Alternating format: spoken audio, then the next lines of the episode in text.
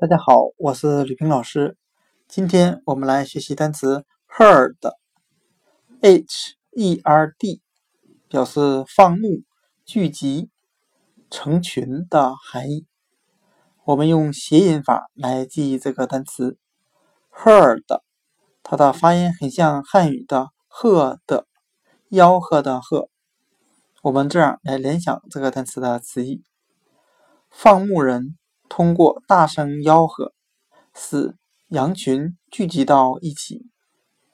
今天所学的单词 herd，放牧、聚集，我们就可以通过它的发音联想到汉语的“鹤”的，通过大声的吆喝来使羊群聚集到一起。